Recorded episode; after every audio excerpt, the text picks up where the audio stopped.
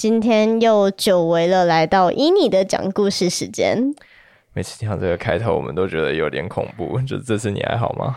哦，这次我还算可以啦，因为当事人不是我，我是目击了整件事情的目击证人。嗯哼，嗯，事情是这样子，我的朋友有一天在上课的时候出来上厕所，他在里面上到一半，就听到隔壁有人进来的动静，所以他就偶然往右边一转头，结果他就看到门的上面有一颗很不像女生的头，因为那个发型就是男生会去削侧边的那种很短很短的头发。嗯哼，结果他还仔细一看，干下烂，那个人的眼睛面面对着他，干。就是他的头不是说整颗露出来像陈时中一样啦，但是也有一半呢，就是基本上就是你很明确的可以接受到对方的视线。天啊！他就吓烂，然后当下上完厕所赶快出来，然后我们那个时候刚好就在隔壁的空教室，所以他就是直接过来跟我们求救。我跟我几个同学就拿着手机，就是过来想说。到底发生了什么事情？然后想要把这一切录下来，然后那个男生待在里面不敢出来，所以我们就又找到了校安跟其他的人士，就直接疯狂敲门请那个男生出来。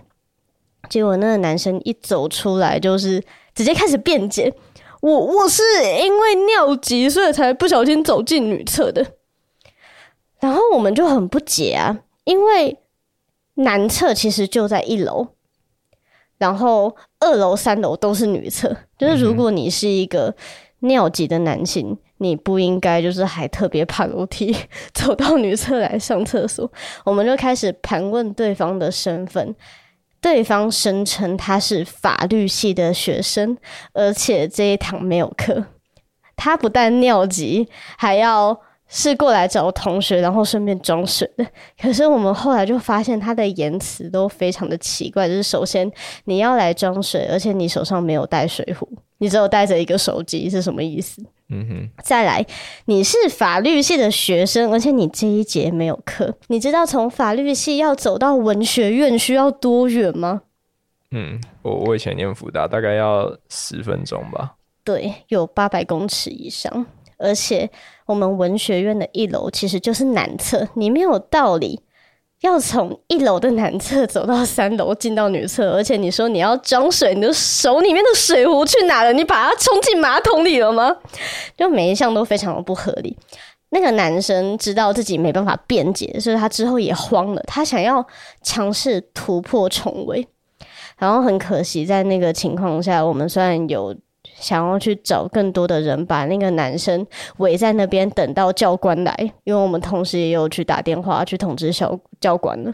嗯哼。可是，呃，那个时候正好是上课时间，人手不够，我们又是老弱妇孺，就是那个校安是个老伯伯。我的天啊！其他女就是都是女生，然后其实蛮危险的。对，其实蛮危险，而且对方的体格，他都可以直接站着在厕所的门上面看到你了。他很高。刚好又是有点快快的，我们完全挡不住，所以当下我就是直接选择报警，因为不知道为什么大家的行政效率都慢的要死。嗯哼，那个男生就是一路从文学院开始想要逃跑，他就往校门口跑去。我有一个朋友，他超级勇敢，他。很贴那个男生，他就是站在第一线去录他，还一边对着他咆哮：“你这个现行犯，你给我停下来！有什么话你不能好好说？你在跑什么跑？”Oh my god，他超勇敢的。对，而且他是一个很瘦弱，就是很平常也是很文静、很安静的那种类型。他碰到这种事情，冲到第一线，还像个吉娃娃一样，我超佩服他。我超怕那个男生就是恼羞，然后不小心把他挥到，我们就直接骨折。好险，就是他已经快要跑出校门口了。我们在隔壁的都是体育生的一个大楼。哦，那个击剑楼那边。对，那边都是体育系的，直接在那里拦截了两个男生，然后跟他说这个事情的经过，我们真的很需要男生的帮忙。结果那两位。有心 善心人士，他们真的是八加九，其实坦诚讲，他们就是八加九。可是我第一次体会到八加九的讲义气有多么的令人振奋跟着迷。那两个男生二话不说，直接冲过去把那个偷窥狂的前后一人夹一边，然后对着他推搡一边大吼说：“我有说你可以动吗？你现在在动怎么动？哈！”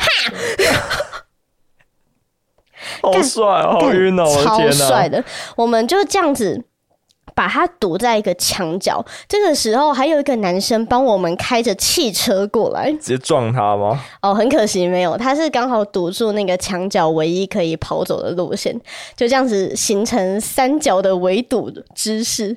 然后这个时候警察才赶到，整个过程大概有二十分钟以上。哎、欸，那有点太慢了吧？对，从我报警到我们终于把那个现行犯拖住。跟，大家说明一下，就是福大的校园不大，然后最近的警察局就在正门口的马路对面，五十公尺左右。对，所以他到你那边不是应该是五分钟的事情吗？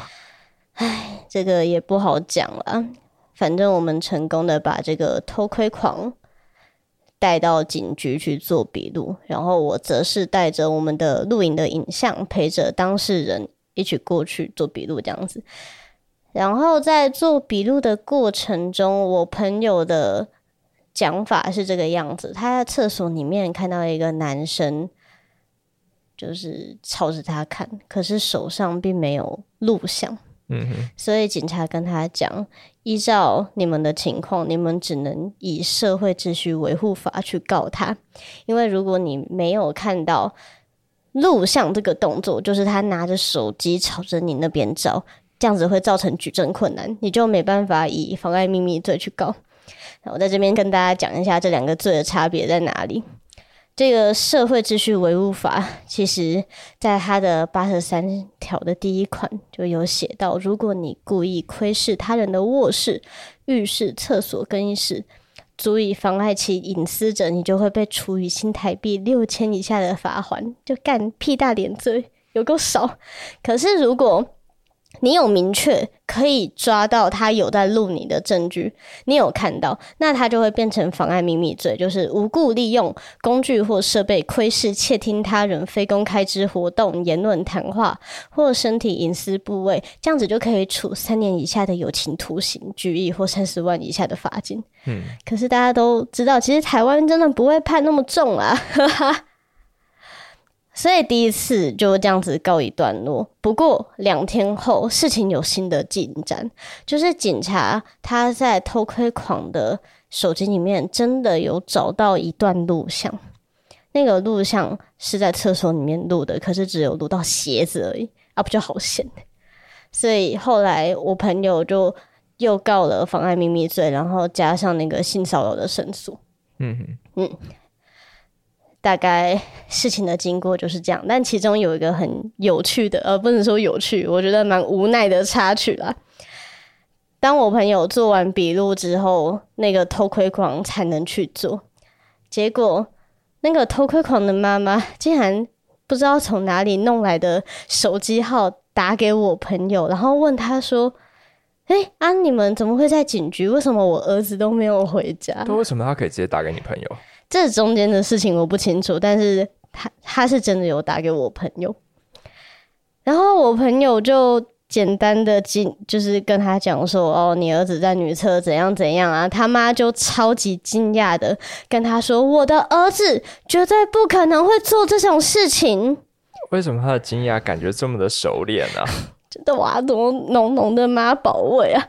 哎、欸，一般来讲，你遇到这种事情，你还有脸打给当事人，就说我儿子不会这样？他不是应该打来道歉吗？对啊，我以为他打过来是为了跟他赔罪的，结果没有，是要催他说能不能让儿子回家吃晚餐。傻眼哦！然后更让人生气的事情是，我们事情结束之后，还记得我们一开始找到的孝安北北吗？嗯，那个孝安北北竟然跟我们说：“哎、欸，女生在外面本来就是要注意安全呐，上厕所要找人把风是一件很正常的事情吧？啊，所以是我们的问题吗？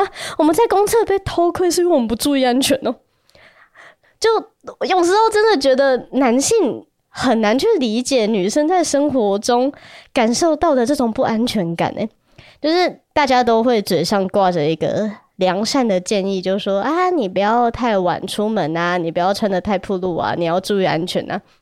但是其实这些建议会让一部分的女生，她们丧失去公共空间的权利，就是她们不敢再穿上自己喜欢的衣服，在某个区域的某个时间段就不会有出现的可能呢。可是这个真的是我们的问题吗？就如果我说我们真的能够做到。符合你们眼中的善良风俗的条件，我们也没有一个人行动，那那女生就安全了吗？事实上就是没有。如果你们还记得唐山的打人事件的话，那些受害者就是没有穿着暴露，也没有走在小巷子里，更没有喝酒，也没有单独行动，他们就在一个明亮的烧烤店里面遇害了。所以男生真的不要去怪，有些女生的态度好像很敏感，怎么我偷看一下你都觉得我是变态？因为我们真的生活在一个很没有安全感的环境。对，我们应该正视事实，因为就是做的不够多。我们有查到资料说，性骚扰的事件它其实是逐年上升的，在二零二零年的时候，它成案的数量就是呃前一年的三倍。